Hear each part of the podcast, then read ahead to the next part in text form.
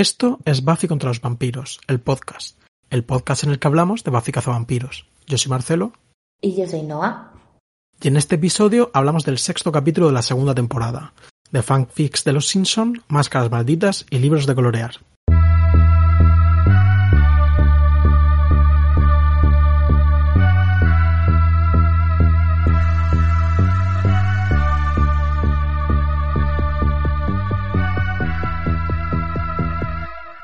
Hola, estimada amiga Noah, ¿cómo estás hoy? Hola Marcelo, estoy muy bien, me lo he pasado muy bien viendo el capítulo y además los dos esta vez no hemos tenido como nada de previsión, lo acabamos de ver Sí, lo, lo hemos visto. fresquito. Lo hemos visto los dos, eh, yo hace una hora y media y no hace dos horas aproximadamente. Más o menos. Eh, y nada, hemos hecho el guion rápidamente y bueno, la verdad que es, está guay también esto, este formato. Bueno, aún así veréis que está, yo diría que está más preparado de lo habitual. Sí, es que tiene muchas cosas este capítulo, como que no sé por dónde empezar, eh, pero bueno, es un capítulo súper mítico, eh, Sí. que yo creo que los dos recordábamos, ¿no? Como este capítulo, de hecho, yo no tenía tan claro que fuese en la segunda temporada, porque para mí es demasiado icónico y completo, o sea, tiene una energía que es muy, muy chula, y yo pensaba que igual era más adelante, así que me hizo mucha ilusión ver que era este.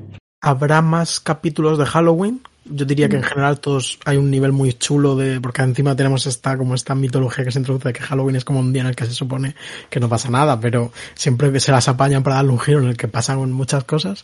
Eh, y este es, bueno, pasa- hablamos ya directamente de la opinión del capítulo. A mí me parece un capítulo realmente bueno. Todo lo que te dije la semana pasada de que sentía que estaba completamente separada la historia del conflicto personal de los personajes y tal.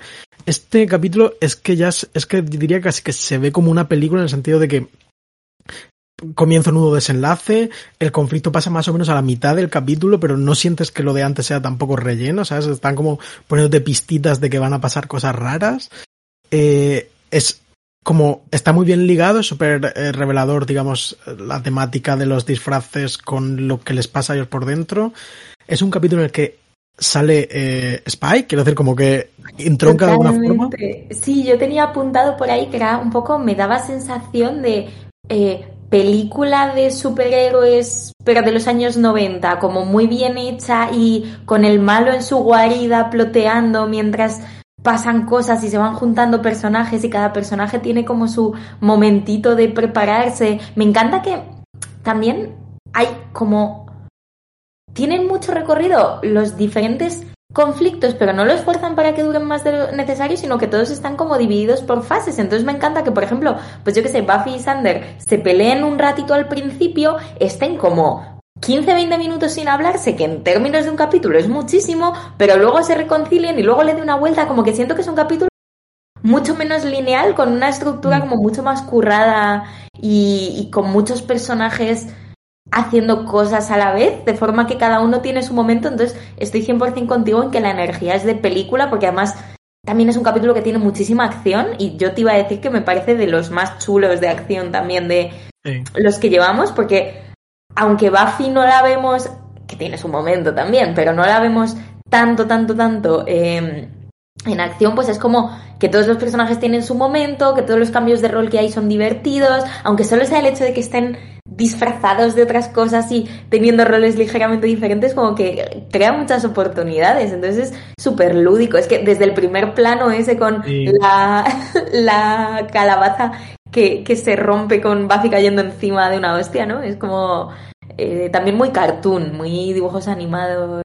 No sé, muy guay, muy guay. Viva, viva este capítulo. Es verdad que, que parece, estaba pensando ahora que parece que le sienta un poco bien que Buffy dé un pequeño paso atrás para que todos cojan como mucha fuerza y tengan mucha presencia y ya no, y eso, pues Buffy no es la super protagonista del capítulo, sino que todos les están pasando muchas cosas por dentro. También es un capítulo muy Willow, que me- siempre lo Totalmente. celebramos. Sí, me ha encantado además toda la primera parte del capítulo que va de Willow y Buffy siendo amigas. Me parece que es, Sí. te enseña una dinámica muy chula de chicas que lo habíamos visto en escenas sueltas, hablando de Ángel, no sé qué, pero en esta tiene, es que ese principio en el que los dos, las dos se ponen de acuerdo casi sin palabras para ir a robar a Giles, también tiene momentos súper screwball comedy, ¿no? De eh, esa Buffy entreteniendo a Giles es graciosísima mientras la otra se cuela por detrás y lo típico de No, no mires, o sea, no sé cómo. Está muy bien, está como un baile muy bien hecho. Es un capítulo muy bueno hecho, muy Mm. bien hecho. Sí. no como esta frase. Eh, si quieres te cuento algunos datillos para Cuéntame. contextualizar. Bueno, pues el capítulo se llama Halloween, eh, como la famosa fiesta y la franquicia de, de cine de películas de terror. El, el capítulo está escrito por Carl Ellsworth, que después de todo esto que estamos hablando, es una pena que no tiene más capítulos de, Buffy. Es un tío como... He visto, bueno, como muy de la industria, me da la impresión, porque ha trabajado en el remake de Amanecer Rojo, en el remake de hace bastantes años de La Última Casa a la Izquierda. No sé si recuerdas una película de terror que se llamaba Disturbia también, que yo Nunca la la, la recuerdo como mucho de videoclub, pero nunca la vi, pero que parecía como una especie de pseudo remake de La Ventana Indiscreta o algo así. Parece ser que también va a, a escribir, o ha escrito ya, el Gremlins 3, que al parecer es una cosa que se estrenará el año que viene. Yo no he visto Bueno, ninguna de... Habrá que ir a verla para rendirle hombre, homenaje a Carl Carl Ellsworth. Ellsworth es un- Y no era, no era coescrito con Joss Whedon, que me suena Es- haberlo visto. Es que eso te iba a decir, que a veces en la, en la Buffypedia pone escrito por Josh Whedon, Mm. pero yo he mirado y he revisado los créditos del capítulo en plan del DVD y no aparece Josh Whedon por ningún lado, entendemos. Fíjate. Quiero decir, no sé por qué, de dónde sale esto. Yo en la Wikipedia pone eso, pero en el capítulo no pone nada. Entendemos que Joel Whedon habrá tenido mano, pero sabemos que es jefe y seguramente muchos de los Mm. méritos de este capítulo sean en parte suyos. Pero la verdad que no entiendo por qué se le acredita en un sitio y en otro y en otro no. Así que ante la duda he decidido quitarlo porque Vale. mm, seguramente sea algún fan haciendo el cabra, ¿sabes? En plan, que haya dicho en alguna entrevista. Se me ocurrió, es se me día haya del capítulo no sé dónde. Justo, o yo reescribí los chistes, o yo hice no sé qué, porque yo justo te iba a decir que me parece un capítulo hilarante, o sea, me he reído muchísimo, Mm. muchísimo, muchísimo, y además con una velocidad de gags como que no para nunca de, de hacer gracia, y nosotros que hacemos capturas y tal y las guardamos, o sea, hay como 70 capturas de este capítulo, de todo lo que dicen, eh, parece que está hecho el capítulo para llevar subtítulos y que puedas como congelar el frame con los subtítulos. Pero a la vez me parece ligeramente diferente al tono habitual de las bromas de Buffy. O sea, tiene mucho de mm, cultura pop y no sé qué, no sé cuántos, pero no sé en qué, pero lo veo un poquito distinto. O sea, me parece un capítulo como más maduro en general. Puede ser. De hecho, iba a decir que tiene una cita a, a Sena, la princesa A guerrera, que es una referencia un poco extraña porque es como una cosa muy de ese momento, Muy eh, contemporáneo. sí. supongo, y además como una serie es un momento ligeramente meta, que Carl Ellsworth también escribió algún capítulo de Sena. Ah, supongo que es un guiño personal a- hacia sus compis. Claro. Bueno, que yo lo Eh, estaba pensando y digo, es que yo me habría quedado muerta si aparece Buffy disfrazada de escena. Habría sido Sería muy, sería muy bueno. sí. Eso, sería, eso sería como, digamos, los herederos de George Whedon es lo que harían, pero sí, franquicia antes de las franquicias. Eh, Y el Pues capítulo lo dirige Bruce Seth Green, que yo tengo que decir que yo ya lo sabía. En plan, ¿Sí? cuando he visto en, el, en la intro el plano, digamos, pop de la cámara de vídeo, he dicho, hombre, aquí tenemos a mi primo Bruce Seth Green, el hombre que nos regaló la mirada desde el ordenador hacia afuera en el capítulo de Yo Robot to Jane. Mm, Sí. Tengo que decir que me da un poco de pena que se nos están acabando los capítulos, él deja de ya, trabajar en yo lo en estoy pensando constantemente también. Cada vez que veo su nombre digo, cada vez estamos más cerca de la última vez. Él deja, de- Eh, él deja de eh, trabajar en la segunda temporada ya. Quiero decir, ya. nuestro, nuestro Michael Mann. Sí, entonces, bueno, pues yo creo que este capítulo está muy bien dirigido también. Me gusta mucho una cosa eh, que es, supongo que es en parte guion también, pero digamos, el momento en el que sucede el cambio de, digamos, en que la maldición del disfraz entra, se cuenta de una forma como, luego lo explican, ¿no? Pero hay un momento completamente visual en el que vemos cómo los personajes cambian, que me, me ha gustado mucho. Quiero decir, creo que hay una buena labor de dirección ahí al mostrar ese momento. A mí también me ha gustado mucho eso. Me ha recordado un poco a The Happening, ¿sabes? Esta sensación Sí. de hay algo en el ambiente que viene a por mí, pero no sé qué es. Totalmente, ese mundo espiritual de Shyamalan de el viento está haciendo algo. Eh, sí. Y bueno, se emitió el 27 de octubre del 97, por supuesto, muy cerca de, de Halloween, que por otro lado, pues es una fiesta que en- sobre todo en Estados Unidos, eh, cada vez más en España. Yo la verdad que no tengo mucha vinculación, imagino que, que igual en Madrid, que es más cosmopolita, eh, hay, Sí. hay más cultura de Halloween. Bueno, yo, a ver, no lo sé, yo recuerdo empezar a celebrarlo como con 10, 11 años. Yo vivía en una zona también un poco suburban, ¿no? Como esta claro. gente. Entonces quedaba con mis vecinos, eh, íbamos al videoclub, cogíamos una peli que debería haber sido una peli de terror, pero siempre eran como pelis de, de Scary Movie o algo así, porque nos daban demasiado miedo las pelis de miedo, entonces hacíamos como esto. Y sí que nos disfrazábamos, mi padre hacía calabaza porque yo lo obligaba, o sea, al principio no quería, pero luego para hacerme la ilusión sí que lo hacíamos y sí que invitaba a mis amigas del cole a casa y tal, o sea que sí que tengo un poco de, de cultura de Halloween, obviamente forzada, porque no tiene nada que ver con mi herencia cultural, pero lo veías en las pelis, lo querías hacer tú y sí que, sí que hacíamos truco trato, por ejemplo, y todo esto. Yo hice algo parecido, pero la verdad que no cuajaba mucho en mi calle. Sí que salí alguna noche en mi primera adolescencia o preadolescencia un poco a liarla, entre comillas, que la liamos los chavales. Y precisamente lo que te quería decir es que Halloween, la cultura de Halloween tiene mucho de la coña también. Quiero decir, son, Sí. hay un tipo de películas que son como muy de Halloween porque son de miedo, pero también te, son, te ríes, que es este capítulo 100%, Mm. creo yo, es un capítulo Sí. muy gracioso, no es especialmente terrorífico, pero bueno, pero me hace gracia como que le den el giro humorístico extra en el capítulo de Halloween a, Buffy. Justo, que en vez de buscar una cosa como súper siniestra, satánica, se vayan por lo mundanal y por el disfraz y por la celebración. Y otra cosa que iba a comentar es que eh, ya habíamos hablado al principio que nos gustaba mucho la manera en que la serie, el pueblo iba como creciendo. Sunnydale se iba expandiendo en el imaginario nuestro y como que para nosotros era mucho más grande de lo que veíamos en la primera temporada, que era un instituto y poco más. Yo creo que este es el primer capítulo quitando, se me ocurre también el de. mm, eh, en este que iban a la morgue, el de. Y el, eh, no mates al chico en la primera cita. Este. Pero me parece que este es como el primero que ya es en el pueblo y saliendo y viendo las calles y las casas de los vecinos y mm, una tienda y la tienda de enfrente, ¿no? Como que ya se va convirtiendo en un pueblo. Me falta Joyce.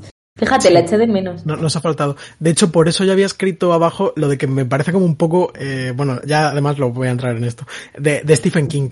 Sí. Porque me, me recordó mucho, aparte de que, que esto sí que entró luego de que se parece mucho a un libro en concreto de Stephen King, tiene esta cosa como de el pueblo y muchos personajes y tiene, hay muchos secundarios y tienen su momentito y, y es como eso, una catástrofe que la lía en un pueblo y provoca el caos que es 100% como material de 35 o Totalmente. 40 libros de Stephen King aproximadamente. Totalmente. También está muy chulo, eh, lo hablábamos en el capítulo anterior, lo del dinero y no sé qué, ¿no? Esto que Buffy tenga este conflicto de quiero alquilar este vestido, pero es que eh, no me lo puedo permitir. Y entonces le diga el señor, no, no, no, sí, yo te hago precio y tú ya sospechas. Dices, este Claro. hombre es demasiado apuesto para no ser malo. Y Sander, por cierto, compra un saldo por dos dólares ¿no? de- del ejército, como comentábamos, de que el pobre tiene Sí. necesidades económicas. Sí. Cuéntame la sinopsis, por favor. Te cuento, eh, la de la Buffypedia dice, truco o trato. Buffy, Willow y Sander son reclutados por el director Snyder, inciso. Me hace muchísima gracia el gag sobre cómo recluta el director Snyder.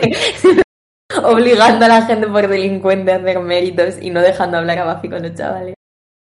Eh, bueno, son reclutados por el director Snyder para salir a pedir caramelos en Halloween con los niños del barrio, pero la noche no sale como lo habían planeado cuando el disfraz de Buffy le hace perder su capacidad de cazar y el resto de niños se transforman en los personajes de sus disfraces.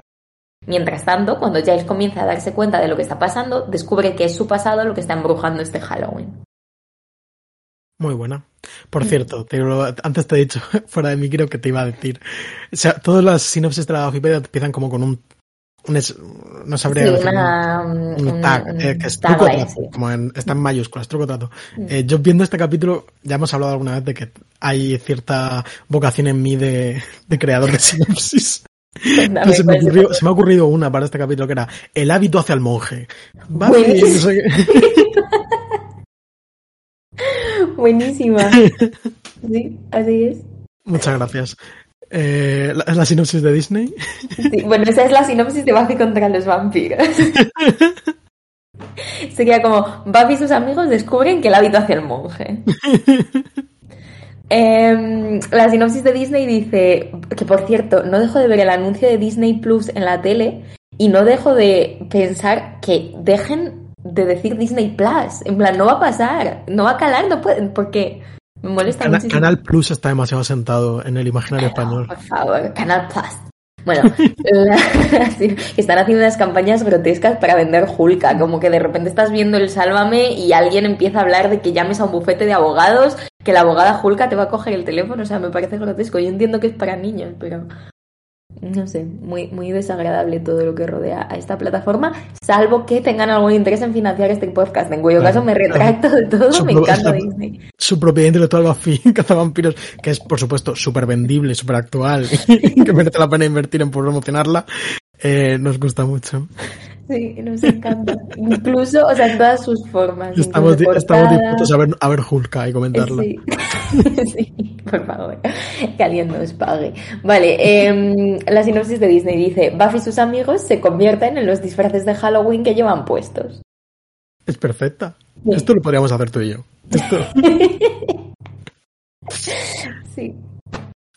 Eh, nada, bueno, lo siguiente era comentar que nos ha parecido el capítulo, pero creo que ya lo hemos dicho todo. Tiene humor, tiene acción, eh, tiene amistad, tiene relaciones significativas entre chicas, entre chicas y chicos, tiene, tiene acercamientos, que esto creo que es demasiado periférico ya como para decir nada, pero a mí me da la sensación de que hay como ya un colegueo, pues me gusta mucho Cordelia en general, me parece mm. una presencia muy caótica, me gusta mucho su interacción con Ángel, su interacción con Sander, es, aunque luego se explica y tiene como, me, gusta también que se explique tenga un significado en la trama, pero es graciosísimo que después de todo el caos que se genere, Cordelia aparezca y no tengan, en plan, sea la primera persona con un disfraz y que no le, que no le haya afectado en nada. Es buenísimo. Es buenísimo y de alguna manera es puro Cordelia, ¿no? Como que si realmente este capítulo va de... Eh, como asumir quién eres o asumir lo que podrías ser, siento que está muy bien que Cordelia, que es una persona con ningún tipo de dudas sobre sí misma, como que incluso afronta, porque vemos en este capítulo de repente que a Cordelia la gostean, que tiene un novio que es un poco cretino y pasa de ella y no sé qué, pero como que... Indie, cantante indie. Novio indie, sí, ¿eh? eh red flag. Eh, pero que en ningún momento no sé, o sea, es una tía bastante fuerte y, bastante no sé, como que me tiene sentido que, que, no se vea afectada por estas maniobras cósmicas. Ella siempre va a ser Cordelia. Cordelia con Avi Cordelia. Bueno, que nos ha gustado mucho el capítulo, por supuesto. nos ha encantado. Em, y nada, luego pues eso, íbamos a hablar un poquito de la estructura, yo creo que ya lo hemos finiquitado. Eh, sí, yo, simplemente quería comentar en particular el libro de, Stephen King. No, sé si tú lo has leído. Es un libro que yo recomiendo mucho. Eh, no soy un gran conocedor, pero me gusta bastante Stephen King. Y este es de, de mis favoritos, que es, eh, creo que en español es La Tienda. en inglés Needful Things, pero en español es La Tienda.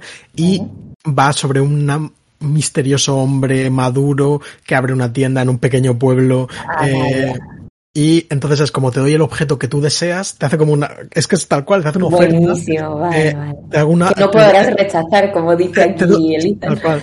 Te hago una oferta y tú a cambio me tienes que hacer un favorcillo, que son en primera instancia como pequeñas bromas que eh, hacen una bola de nieve que genera un puto caos en el pueblo que ni te lo crees. Bueno. Entonces, es un libro, es un super tocho. Es, otra vez más, eso. Stephen King te cuenta un pueblo durante 700 páginas. Creo que hay una peli que tiene como mala fama, pero creo que hay quien la ha, reivindicado en la contemporaneidad con, con Ed, eh, no sé, un actor. Hay actores. Max von Sydow hace del, del, dueño de esta tienda.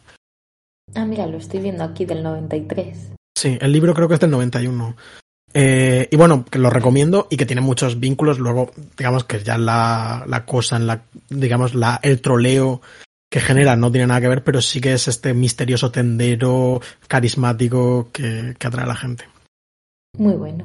Pues lo leeremos, me, me, apetece. O sea, después de esto, la verdad que me apetece mucho un, un holgorio. Sí, sí, sí. Sería muy gorda, ¿eh? Qué chuli. Que me, me, gusta mucho que, que la tienda de Ethan se llame Ethan's. Sí. ¿Dónde lo has comprado? En Party, no sé cuántos. Bueno, en una nueva tienda se llama Ethan. Es como sospechoso otra vez Es, perfecto para que, para que Giles lo, lo reconozca. Eh, Giles tiene un pasado con este personaje, con este Ethan, Ethan Rain. Es una cosa súper chula también del capítulo y que también, como decimos, amplía el universo de Buffy porque de repente Giles tiene un pasado misterioso que seguirá siendo misterioso durante creo que dos o tres capítulos. Y además vemos las dos cosas cambian mucho de tono, ¿no? Empezamos con un Giles súper goofy, despreocupado, no entendiendo por qué Buffy le vacila y muy contento porque se inventa Buffy que la señorita Calendar se ha referido a él como Babe, que me hace muchísima gracia. Con eso, I can live with that.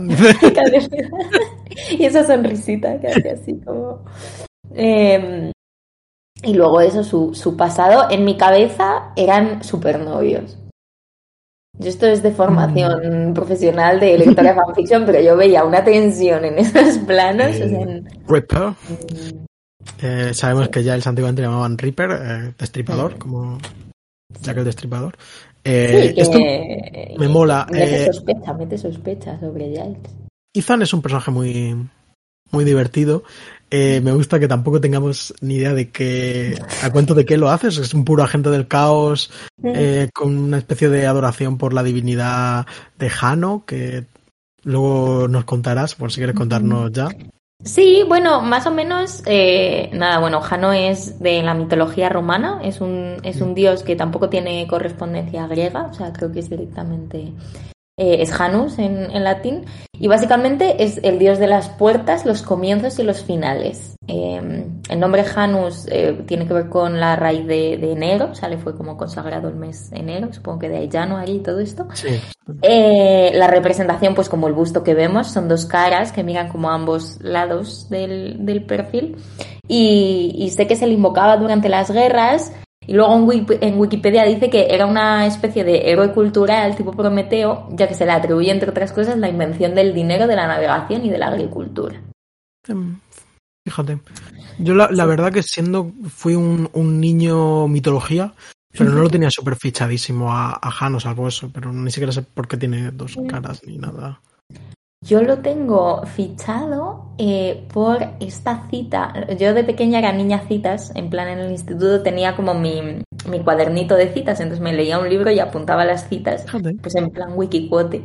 Y, mm, y bueno, instituto, ¿no? Entonces los libros que leí, pues leí Marina de Carlos Ruiz Zafón, leí pues Cien años de soledad, leí eh, Rayuela de Julio Cortázar. No tiene nada de malo leer esos libros, quiero decir, yo soy filólogo hispánico y en la carrera he dado de soledad y he dado Rayuela, ¿sabes? Que no son, decir que eran, canónicos. sí, sí, sí, eran, eran un momento cultural y personal particular. Cien años, de soledad, que es el que he leído, es un libro buenísimo. A mí Cien años de soledad me encanta. Rayola siento que si lo leyese ahora me pondría un poco más nerviosa, pero en su día me parecía bellísimo. Yo Rayola no lo he leído porque no me atrevo, en plan, porque me da un poco de vibra de que igual es se pasa un poco de intenso para, para mí, pero vamos, que no, que son prejuicios, o sea, que no tengo nada malo que decir del libro realmente. Y Cortázar lo que he leído me gusta mucho. Sí. Bueno, es intenso. Pues la cosa es que había una cita que yo tenía apuntada en mi, en mi cuaderno de citas que decía, cada vez iré sintiendo menos y recordando más, pero ¿qué es el recuerdo sino el idioma de los sentimientos? Un diccionario de caras y días y perfumes que vuelven como los verbos y los adjetivos en el discurso, adelantándose solapados a la cosa en sí, al presente puro, entristeciéndonos o aleccionándonos vicariamente hasta que el propio ser se vuelve vicario. Nota, Así aprendí yo lo que significaba la palabra vicario. Yo no tenía ni, ni idea de Es una palabra que tú usas mucho y que yo aprendí hace poco. y pues para mí vicario es cura, ¿no? Como un, tipo de pues Es de rayuela, fíjate. Vas a tener que empezar de cero porque los, nuestros oyentes no van, a, no van a poder seguir el hilo de la frase esta que es Bueno, la cosa es que luego dice la cara que mira hacia atrás eh, supongo que la cara de Llano, ¿no? Abre grandes los ojos, la verdadera cara se borra poco a poco como en las viejas fotos y ya no es de golpe cualquiera de nosotros. Ya no Jano, no sé cómo se pronuncia. La cosa es que esta es como mi concepción, que por cierto es una frase que tampoco entiendo muy bien, o sea, es una cosa poética, ¿no? Pero... Pero nada, simplemente esa cosa de como Jano es de golpe cualquiera de nosotros, eh, pues de, estas como taglines, como lo que has dicho antes, que simplemente las tienes ya para siempre en tu cabeza. Pues de mm, eso lo ah. conozco a Jano hablando de un poco de, la dicotomía, pronunciar eh, Jano, que en latín supongo que será Janus, eh, es la, creo que es la primera vez que vemos en Buffy hablar en latín a alguien. Mm. Eh, a mí me la suda, pero informo de que lo hablan muy mal, ¿sabes qué decir? Sí, te das cuenta. Como filólogo consideras. Como persona que en algún momento de su vida supo algo de latín, no en plan no, es un... tendría curiosidad por cómo lo hacen, porque sí que parece un poco latín en plan. Pero en aquella época no creo que hubiese traductor de Google para hacer para traducir mal en latín, ¿sabes? ¿Lo traduces bien o no lo traduces? No lo sé, No sé. la verdad. Pero- Pero... es una cuestión de traducción mal hecha o una cuestión de mala lectura. Traducción mal hecha, que esto, a ver, yo eso no lo identifico, pero lo he leído en algún momento de mi vida como esto, eh, como algún filólogo clásico que esto, pues es un, en, "Puta ninguna, en ninguna en ninguna latín". película hablan bien en latín, ¿sabes? En plan, Vale. no, no es un buen latín. Y además, mala pronunciación, pero eso es verdad que hay pronunciaciones, en plan, la pronunciación de los curas y cosas así, que hay muchos Claro. errores, ¿no? En plan, César no es Sí. César, es César o cosas, cosas así, ¿no? Me gusta la idea de que siendo, o sea, de que fuese intencional, como de que seas un absoluto nerd de la cultura oscura, pero simplemente no, no sepas el latín suficiente, como cuando la gente se pone, yo qué sé, citas en francés en, Claro. en internet y, lo, y las escribe mal. Mm. Bueno, pues, pues Quería comentar que el actor este, Ethan, Sí. eh, que se llama, en la vida real se llama Robin Sachs, murió, murió en 2013 bastante joven, en plan como 50, 60 años, en ese rango, que me, me ha parecido curioso que su primera película, su primera aparición en audiovisual se llama- es una película de la Hammer que se llama El Circo de los Vampiros, una película de Ah, vampiros guau. en 1972 y bueno, por lo que he visto por encima no ha tenido una trayectoria, no tuvo una trayectoria muy relevante, en plan, a mí me parece un buen actor, seguro que levo todos los capítulos de series en las que apareció, en, en Buffy va a seguir saliendo un poquito, eh, pero bueno.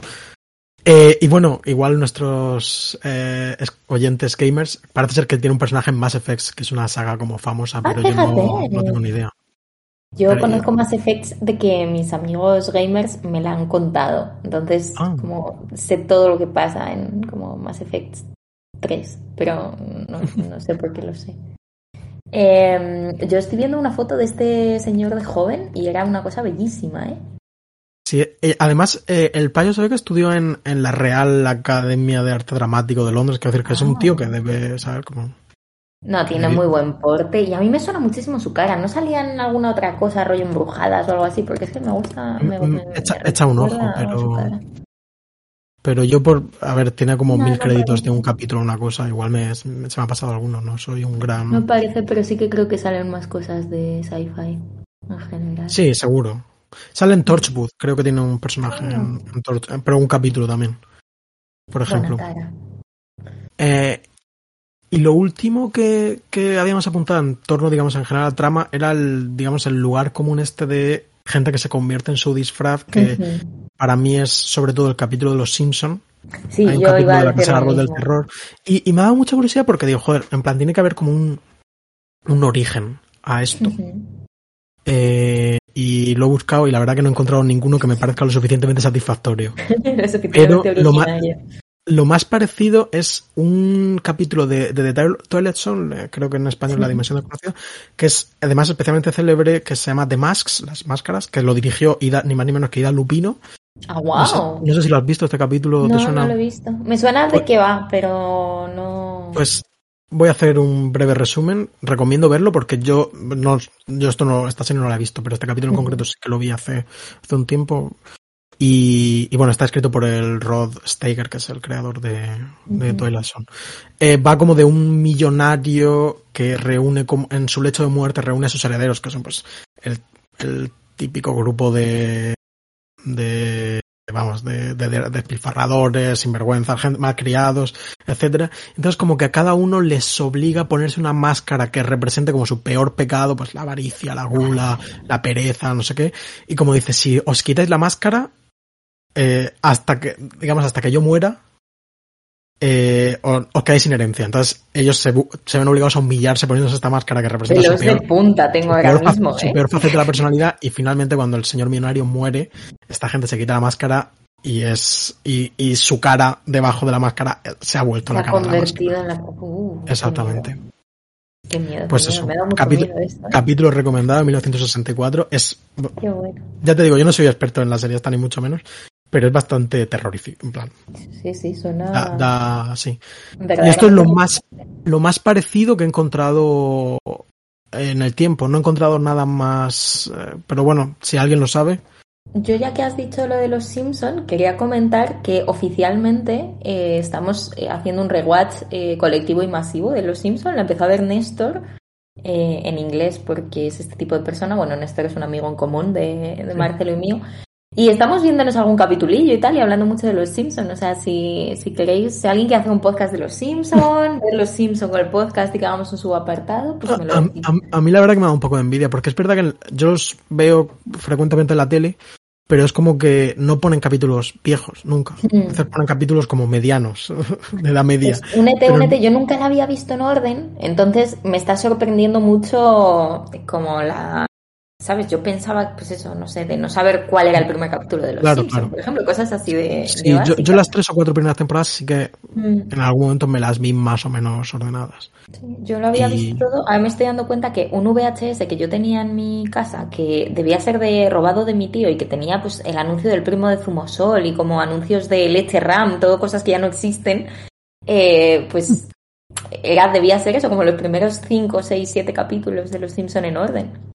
Un loco. Yo es la primera serie que me bajé del emule. Y además me bajaba en concreto los capítulos especiales de Halloween, todos los de la Casa Árbol del Terror. Eh, y los veía esos solo obsesivamente porque eran los más chulos. Si te los ves todos, yo creo que tienes un, como un conocimiento muy amplio de, de la cultura audiovisual de terror. Sí, de hecho es de donde tengo. O sea, muchas veces estoy viendo una cosa y es como, ah, como en Los Simpsons. Pues, ¿cómo sí, se llama la peli esta de los niños? No es Los Chicos del Maíz, que ya lo hablamos Sí, otra el, vez. el pueblo de los malditos. Es, al pueblo de los malditos. Yo se lo conocí por Los Simpsons. y luego me di cuenta de que era una película. Eso no es un capítulo de, de, de Noche de Brujas, tengo que decírtelo. No, pero es un capítulo de Los Sí, Simpsons. pero es un capítulo de Vale, Simpsons, vale. claro. Pero sí, Vale, pero sí, pero yo no de es de hecho Casa de Árbol del Terror. tampoco la he visto, quiero decir la peli, pero es en plan como, es No, como que siento que la voy a ver, ¿sabes? Si ya me lo sé. 2001, por ejemplo, sí que es una casa árbol, creo, del terror, ¿no? y, y el mítico El Cuervo, ¿sabes? Esto es Mm, educación sí. literaria también. Totalmente. Nunca más, nunca más. Eh, El, el de la pata de mono, que ese no sé de tal, pero ese me da un mal rollo. ese es de, de Richard Matheson, es una historia de Richard Matheson y quizás sea Mm. un capítulo también de, de Twilight Zone. Qué bueno. Y, Yo el, tengo un libro de Mm. Richard Matheson que la portada, no me lo he leído, que es Pesadilla, son, es un libro de cuentos y es la Mm. portada es el bichito que rompe el avión y que solo puede ver una persona que también es un capítulo de Los Simpsons. Ah, Y me hace mucha gracia, todavía no he leído el cuento, pero sé que es, ya me, lo, ya me lo sé porque lo he visto. Qué chulo. Pues sí, eh, desde aquí aplaudimos la labor divulgativa de los Simpson. Eh, sí, ¿Habrá sí. algún, alguna cita explícita a Buffy? En, en Mm, Simpson? Sale Tiene que haber, ¿no? Cena, ¿te acuerdas? Sí, Cena claro, sale, sí, pero En, en uno de Halloween, de hecho. vamos a buscar. Me gusta mucho que, que no cortemos cuando del podcast los momentos en los que buscamos en Google, es como la escena de hacking particular. Mm, esto que veo aquí son. eh, ¿Qué es esto? Los Simpson Intro Buffy Cazavampiros. Alguien, alguien ha mezclado. Alguien ha mezclado. eh, ha, ha hecho la intro de Buffy con escenas de los Simpson. Que está bastante, bastante curioso. Y A ver, hay una referencia Gellar, conocida por Buffy Summers, ta, ta, ta. En Los Simpson, no, pero mira, Sarah Michelle Gellar hace de Gina Benedetti, que es una chica que huyó con Bart del correccional en el episodio whatever. O sea, Sí. hay como una un Tengo- rol de voz pequeñito. Ten- tengo datos Dame que vamos a decir aquí, en, directo, en vivo y en directo. En vivo. dime. En el capítulo de 2007 de Homer of Seville, en plan, el Ujú. Homer de Sevilla. March menciona un restaurante de buffet que se llama Bu- Buffet, Bu- Buffet, no sé cómo se pronunciará, el buffet eh, de Hunger Slayer. Plan, Vale. el- la caza hambres, ¿no? La, ases- la asesina de hambre. Mm, vale. Buena. En buena. 2000, en el capítulo dos- 2009, Rednecks and Broomsticks, que es un capítulo en el que Lisa se convierte al wiccanismo. la- Este a me la- acuerdo. de- sí, pues hay una, hay- se mete en una web que se llama Wikipedia, eh, en la que aparece como eh, el link que pone en la, en la, en la, joder, en la web. Buffy the Vampire Slayer, como la mejor serie de la historia, y pone como dos millones de artículos como al respecto de Buffy. El, Wicca o la Wicca, perdón, sí, no sé muy bien cómo tendrá mucha presencia en Buffy Cazavampiros en, en el futuro. Pues lo digo para la gente que no se la haya visto todavía. Y luego, al parecer, en, en un capítulo de 2011 que se llama The Book Job, hay algo que se llama Buffy the Vampire Beer. Pero en esto no, no le veo ninguna gracia, en plan, supongo que en contexto tendrá algún sentido, pero... No tiene mucho sentido. Yo acabo de encontrar un fic de Vale. alguien que escribe un capítulo de La Casa Árbol del Terror eh, como con crossover con, con Buffy, Ah, mira. que está aquí en, en fanfiction.net. Bueno, pues Fíjate. podemos linkarlo. Sí. Hay un artículo entero de la, de la Buffypedia que es como referencias al Buffyverso y te pasará pues eh, en Sena hay una referencia, en Spaced, por ejemplo, joder, ¿En Spaced. ¿Has vi- Sena? ¿Has ¿Qué visto Spaced? Sena del Buffyverso? Sí, No. sí, sí, la vi. Me parece de locos que hay aquí como...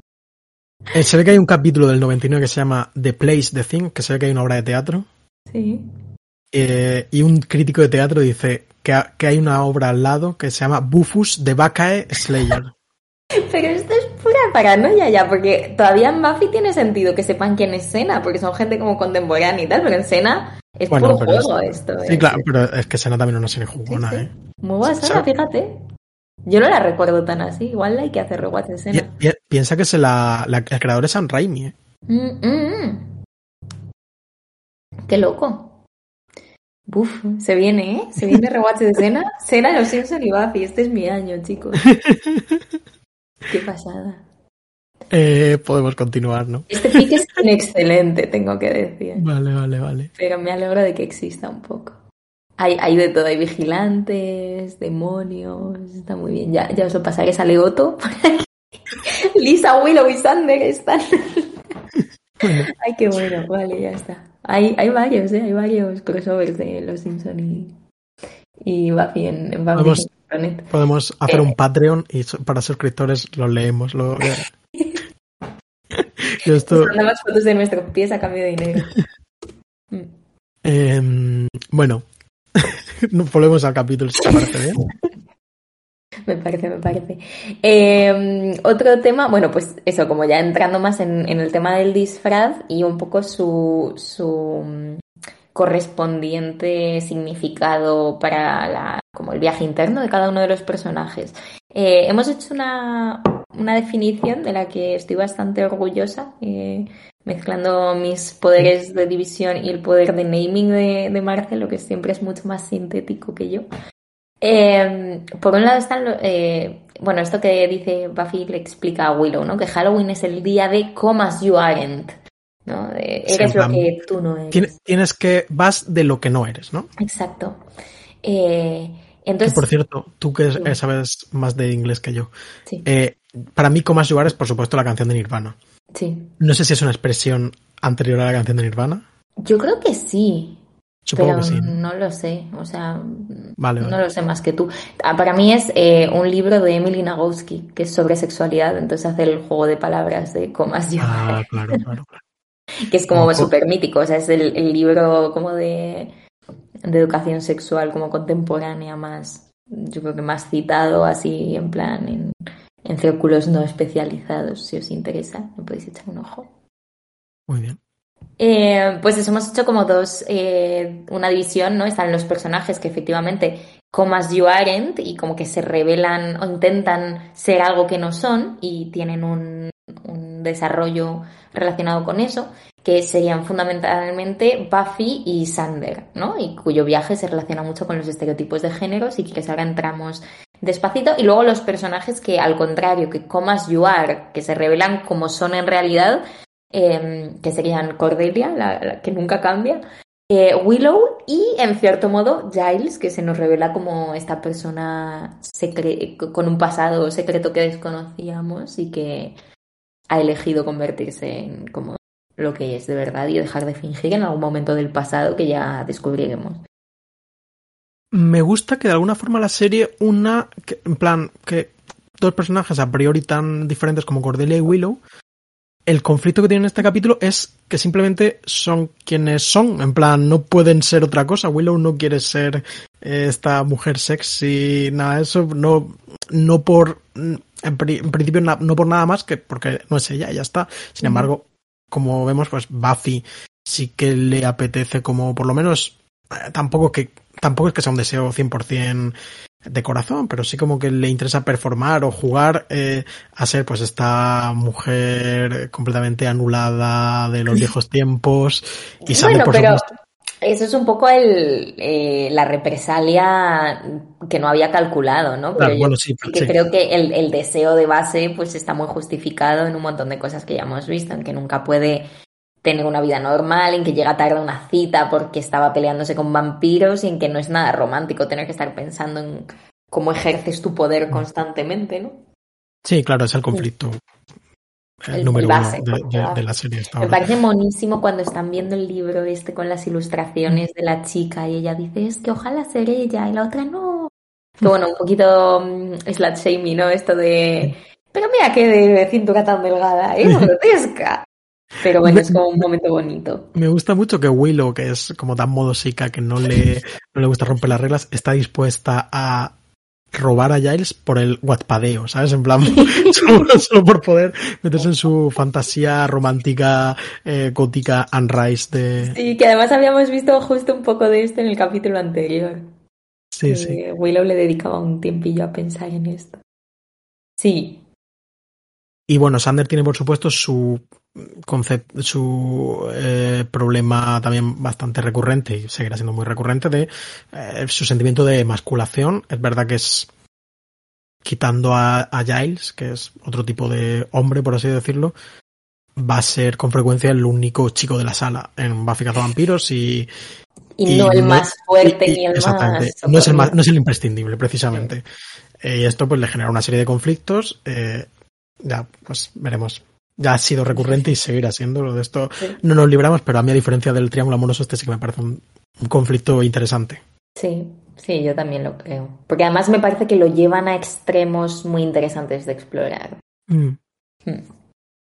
Sí, y, y bueno, pues eso es un poco curioso, ¿no? Pues Buffy claramente se convierte en algo que, que no es lo que esperaba y que ni siquiera tiene la función eh, esperada por ella, ¿no? Porque ella pensaba que si se convertía en esta chica frágil eh, y, y- y como que, que no tiene otras, otros deberes y que va, solo tiene que estar guapa, etcétera. Ella pensaba que eso iba a hacerle ganar puntos con Ángel porque, bueno, estaba escuchando su inseguridad en vez de escuchar a lo que le decía Ángel, ¿no? Que es que él se ha enamorado de ella porque es como es. Eh, pero bueno, de alguna manera este conflicto está pues muy vehiculado a través de la mirada de Ángel, ¿no? Como que es muy importante. A mí no me gustó mucho, en el sentido que creo que no envejece genial, la escena en la que luego Ángel le está diciendo a Buffy lo de. Pues a mí las chicas de mi época me parecían aburridísimas y eran súper básicas y no podían hablar de nada y no pensaban, entre otras cosas, porque yo creo que en cuanto uno se mete un poquito en historia, o sea, es verdad que, pues en general, a las mujeres, pues se las mantenía sin educar y no les querían enseñar mm, según qué cosas y las obligaban un poco a adquirir este rol como indefenso, pero a la vez, joe, pues yo creo que ah, está demostradísimo que había grandes personalidades y es un poco que una serie como Buffy, que se supone que está ahí para reivindicar pues este poder de las mujeres y no sé qué, les las haga de menos en vez de quizás no sé, a mí me ha faltado un momentito en el que este personaje tan indefenso de Buffy hace algo no tan esperable, o sea, no tan típico de Buffy. Mm. Igual no se pone a pelearse con un chacus, pero igual hace algo o aporta algo que ayuda al grupo. Como... Sí, quiero decir, entende- entendemos que esta chica no, no se ponga a liarse a palos, porque además entendemos que dentro del conjuro ella además pierde la fuerza. Claro. Eh, pero puede ser lista, ¿sabes? O puede tener, ser intuitiva, tener una idea eh, que sea importante. O aunque sea, pues ser un poco como Cordelia, ¿no? Un poco echada para adelante. Yo, eh, hay, en la escena cuando se ponen el vestido, que por cierto, había, mm, eh, ponía en la Buffypedia que cuando le preguntaron a la diseñadora de vestuario de Buffy, que se llama Cynthia Bergstrom, que cuál era su- sus trajes favoritos y tal, este era uno de los, La verdad que es muy bonito. de los favoritos, es muy chulo. Pero hay una escena cuando ella está bajando las escaleras de su casa, como es una casa relativamente antigua y tradicional norteamericana, a mí me recordó un poco a pues Escarlata O'Hara en lo que el viento se llevó, ¿no? Esta especie de imagen de ella bajando las escaleras. Y digo, es que hasta Escarlata O'Hara en lo que el viento se llevó tiene un carácter que te cagas. Claro. Es una tía que supuestamente, o sea, que es súper frívola, que no que nunca ha tenido que pelear por nada en su vida y que nunca ha tenido una emoción altruista, o sea, es como una persona profundamente egoísta hasta el final, y pese a todo tiene cualidades eh, admirables, ¿no? Dentro de todo eso. Entonces a mí me ha faltado un poco eso, creo que no está... Que a ver, que entiendo que es un capítulo muy largo y que cada uno tiene su rol y, y, es un alivio cómico y está bien también que el personaje de Buffy sea un poquito relegado, como hemos hablado, ¿no? Pero... Eso, eso es lo que te iba a decir, que al final mm. también hay que pensar en, digamos, su, su función narrativa como... Sí. Esta gente está completamente fuera de fuera del status quo de la, de la serie. Sí, eh, pero sí, forma de, de, mm, eliminarla, por así decirlo, y darle protagonismo a los demás. Sí que es verdad que a día de hoy hay algunas cosas que se quedan especialmente poco anticuadillas. En particular, yo creo que el el sí, final, de Ángel diciendo eh, no eres como las demás, o no eres como las chicas de, del siglo XVIII. Pero bueno, tampoco es yo creo que tampoco es algo súper esto. Necesitaba enamorarme de esta chica de 16 años cuando yo tengo 240, es la primera chica que no es como los demás. Sí, sí. No lo hace muy querible. Dicho esto, bueno, o sea, no me parece grave ni nada, ¿eh? O sea, es una puntillica que le podemos sacar. Sí, exacto, quiero decir, hay otras cosas que hemos hablado que son mucho, mucho peores que esto. Y, y, bueno, y al final que es que el tema de la mirada también es un poco el leitmotiv de este capítulo. O sea, pasa en, en este sentido, como Ángel reafirmando que la mirada que tiene sobre Buffy no es la que ella esperaba.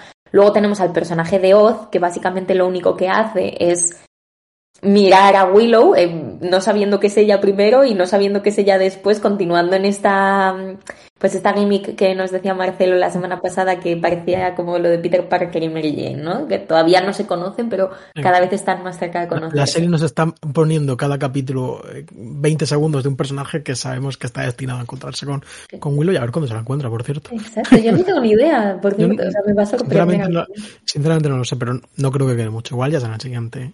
Puede ser. Eh, Puede ser, pero eso que, que, también... Que Oz es un poco ángel también, porque lo único que hace es ser con Cordelia por ser superficial y tal, y claro. una, una, chica distinta, no sé qué. Claro, y luego, y luego cuando le flipa Willow es cuando aparece vestida de super punk, eh, super guay, con el, la tripa al aire, en plan, al final del capítulo, que se la cruza por delante. Ah, sí, sí. Bueno, sí, es cierto. Pero bueno, que eso probablemente es porque ella ya confía en sí misma y camina erguida en vez de negarse a sí misma, ¿no? O sea, que también lo que le dice Buffy es cierto, lo de que Willow se tenía que sacar un poquito de partido y cree que merece ser vista y perder el miedo, eso está claro que es así. Pero bueno, pues otra vez tenemos al personaje masculino que con su mirada valida eso que, que le había dicho Buffy. Exacto, se podía haber quedado ahí, ¿no? Pero bueno, y luego está la otra mirada, que esto ya es un poco más así, ¿no? Pero que sería la mirada de Spike y sus vampiros camarógrafos sobre, sobre la cazadora intentando aprender sus movimientos. Me encanta esa cosa del vampiro pop en su guarida viendo el VHS em, para aprender cómo pelea y... Y también me gusta mucho que al final Spike no hace casi nada. O sea, es como... Es la guinda del capítulo, pero súper rápido lo despachan y, ya está. Una vez más ha sido completamente humillado por si Buffy no tuviese como cada semana un percal de locos, lo, se lo cargaría en dos segundos. Lo que pasa es que no paran de venir, no paran de venirle casos no relacionados También tuvo suerte porque Ethan no tardó mucho en, contarlo todo, que por cierto me encanta ese Giles eh, dándole de hostia, siendo súper fuerte, el Reaper. Eh, sí, sí, sí. Muy guay. Muy guapo también. Está guapo este capítulo. Eh, bueno, pues ya podemos ir si quieres a ya algunos detallitos más sueltos.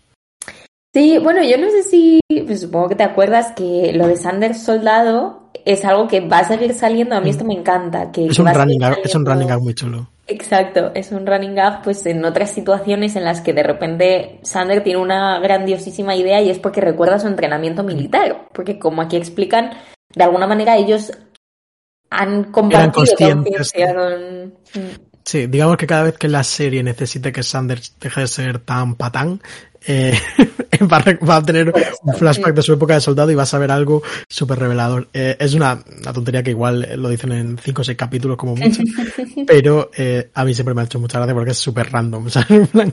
Da gustito, yo creo que da mucho gustito. Luego, esto es como curiosidad que estaba también escrito mm, eh, por ahí, que dicen que hay un desajuste en los datos que dan sobre Ángel cuando están haciendo la investigación en la biblioteca Willow y Buffy, porque Willow dice que en 1775 eh, Ángel tenía 18 años y todavía era humano, pero se supone que Ángel nació en 1727. Entonces, bueno, como que las fechas no están, no están del todo de hecho, bien. A mí, a mí se me hacía raro que en el diario del Watcher apareciese Ángel, pero cuando era humano, en plan, eso no, no lo he entendido muy bien, pero bueno, no, igual no, no he prestado atención. Yo creo que también es lo típico de, pues como la fecha de cumpleaños de Buffy, o sea, los detalles no, no eran lo que más se cuidaba aquí. Creo que en el 35 tendría 18 años. Y, y yo y creo lo otro que, supongo que puede ser research, pero no lo sé.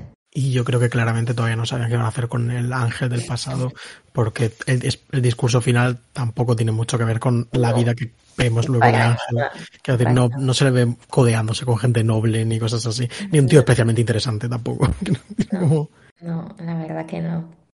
Eh, Y bueno, yo quería comentar que Noah no se acuerda, pero el personaje este, el matón que con el que se pelea Sander, eh, que luego es un pirata y tal, bueno, también va a ser un personaje recurrente, uno de estos secundarios que hemos hablado ya, que, es, eh, que se pasean por el instituto, tienen breves momentos. eh, tiene como una, una cosa, tiene una- un arco de personaje mínimo, pero, pero bueno, está guay. Es, el tío es simpático. Eh, se llama Larry Backbiter III. Su personaje se llama Larry también en, Muy bien. en, en Buffy. Y nada, eh, simplemente echa un ojo, trabaja mucho.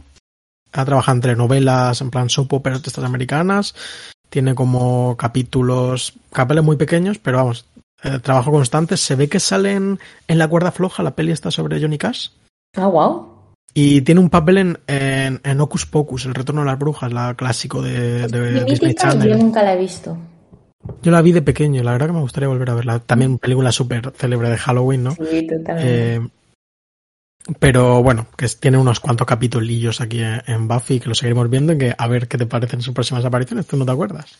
A ver, no tengo ni idea. O sea, esta persona no la he visto jamás. Eh, y luego, pues, esto es un poco tontería, ¿no? Pero aparentemente también hay un error de continuidad con la Willow Fantasma, como que no sabían muy bien cómo determinar las reglas de su incorporeidad. Entonces es como que en un momento dado roza una cortina y la vemos moverse, que si no puede pasar luego páginas de un libro, pues se supone que no debería. En otro momento abre una puerta que luego se descubre que las puede atravesar. Entonces está como supuestamente un poco raro. A mí esto me da igual, me gusta muchísimo la imagen de la Willow eh, yasificada saliendo del fantasma de Willow. Me parece su momento, Por- es un poco su momento Sandy de Gris, ¿no? Al final. Sí, por eso digo que está como muy, como muy bien contado. Sí, y además sí, sí, está, es una idea muy chula que ella se ponga como el, el- la sábana para taparse, pero que en su disfraz ella sea, eh, sea este, esto que quería tapar. Sí, la reacción de luego Giles mirándola también es. Sí. Y mm, luego también hay.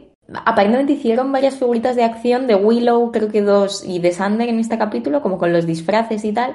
Y hay un libro de colorear de Buffy Cazavampiros para adultos, de estos así que se pusieron de moda hace unos años, que se supone que también tiene una ilustración de ellos haciendo trick or treating. No la hemos encontrado, pero hemos encontrado el libro, os lo linkaremos por si alguien lo quiere comprar, son solo 12 euros. 12, eu- te- 12 euros, pero con gastos de envío de Estados Unidos que, que son como 20 pavos más extra. Bueno.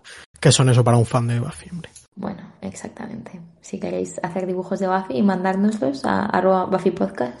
Eh, Por supuesto, lo- los disfrutaremos. y no sé si quieres te digo los muertos. Por favor. Hay muy poquitos en este capítulo porque es family poquitos. friendly. Sí, hay un capítulo, un vampiro desconocido que está destacado al principio del todo en el, dis- en el concurso este de, grabado en de, vídeo. de pumpkins, ¿cómo se dice? Eh, Calabaza. se me ha ido calabazas. Y luego la propia Willow, eh, brevemente porque se convierte en un fantasma. Y luego resucita. Y luego resucita, sí. Es reversible, muerte reversible. Y nada, pues Ya la semana que viene tenemos Light to Me, que yo no sé si esto lo he dicho aquí, a Noah se lo he dicho 50 veces, que es un capítulo que yo tengo, tengo un recuerdo muy bueno. No creo que no se acuerda de nada. Eh, a mí me, impactó, no sé si igual la palabra es impactar, pero sí que se quedó mucho conmigo cuando lo vi. Y así que tengo muchas ganas de volver a verlo. Ojalá. Este creo que está escrito por Josh Whedon, por cierto, sí. Eh, a ver qué tal, qué tal está. Pues yo también tengo muchas ganas de verlo. Si quieres, eh, dinos tú la frase motivacional de esta semana. Vale, esto se lo dice Buffy a Willow. Nadie se va a fijar en ti si te sigues escondiendo. Muy buena voz de actor de doblaje. Así que no os escondáis. Eh, salid a la luz. Como as you are. Como as you are. O como as you are, lo que prefiráis. Exactamente, podéis ser lo que queráis. Y hasta la próxima. Un beso, Noah. Hasta luego, Marcelo.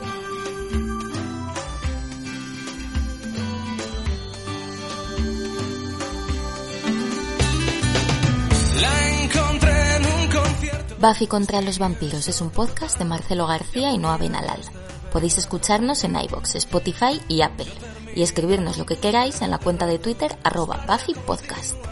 También hemos creado un blog en el que podéis consultar todas las notas de este episodio con imágenes, enlaces y material adicional y que podéis recibir por correo suscribiéndoos a buffypodcast.substack.com. Las imágenes y los logos son obra de Macarena Gil y nuestra sintonía macabra es una versión de Marcelo Criminal. Muchas gracias por escuchar y hasta la próxima.